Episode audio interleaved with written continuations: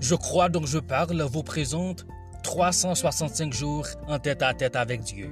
Un parcours quotidien de croissance dans la grâce et dans la connaissance de Jésus-Christ. Un livre de développement personnel, de formation spirituelle et de méditation quotidienne, écrit par Windell Benjamin Etienne. Un livre qui vous aidera à mieux connaître Jésus-Christ par la méditation et l'étude de sa parole 365 jours sur 365. Depuis deux ans, en tête à tête avec Dieu est une bénédiction pour des dizaines de chrétiens à travers la francophonie sur les réseaux sociaux. Du Maroc aux États-Unis, d'Haïti au Burkina Faso, de France au Cameroun, en tête à tête avec Dieu est un rendez-vous matinal de dévotion et de méditation.